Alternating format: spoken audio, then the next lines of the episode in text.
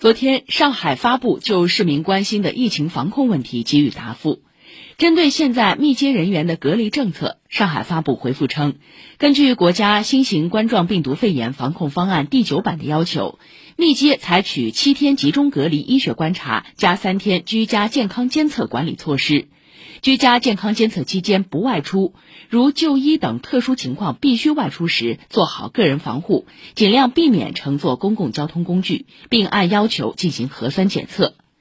就管控“三加四”政策的解读以及四天是否可以出门上班上学，上海发布表示，自我健康管理期间可以上学和上班，但要避免参加聚集性活动，按要求进行核酸检测。如发现自己有发热等可疑症状，要第一时间报告单位、报告社区，做好个人防护措施，尽量避免乘坐公共交通工具，及时到就近的发热门诊就诊，并及时告知医生自己正处于健康管理期间。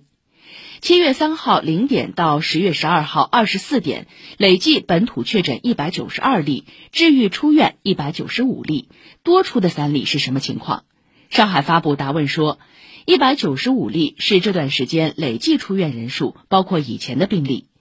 上海发布表示，市民如发现自己的健康码变红，不要过于紧张，应当避免流动，做好个人防护，与他人保持一定距离，主动与居委联系，并保持手机畅通，积极配合做好后续相关隔离管控、核酸检测等防控措施。同住人也应暂时先避免流动，配合做好后续相关工作。